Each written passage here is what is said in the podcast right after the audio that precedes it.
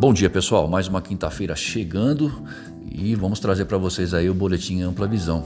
O mercado em ação aí nesta manhã do dia 27 de maio, esses dados foram coletados até há pouco às 9 da manhã. O cenário é o seguinte, nas bolsas, o S&P futuro em leve alta, 0,04%, até alguns minutos atrás estava em baixa. Ah, o índice alemão, o DAX, em baixa de 0,15% e o CSI 300 lá na China encerrou em alta de 0,33%.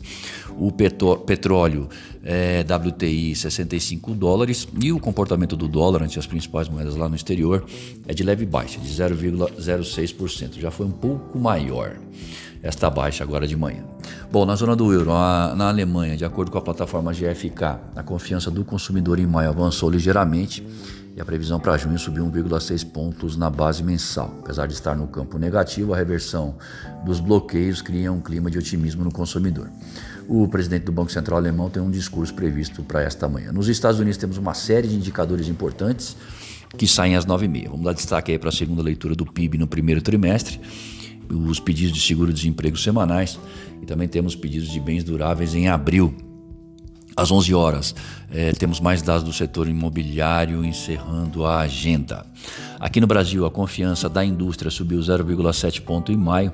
Mesmo com a situação atual ainda não sendo a ideal, a percepção para os próximos meses revelou aumento aí no otimismo. Bom, é um dia importante com indicadores de peso saindo durante a manhã. Vamos ver o que dirá aí a segunda leitura do PIB nos Estados Unidos para o primeiro trimestre e também como os pedidos semanais de seguro-desemprego no país vão se comportar.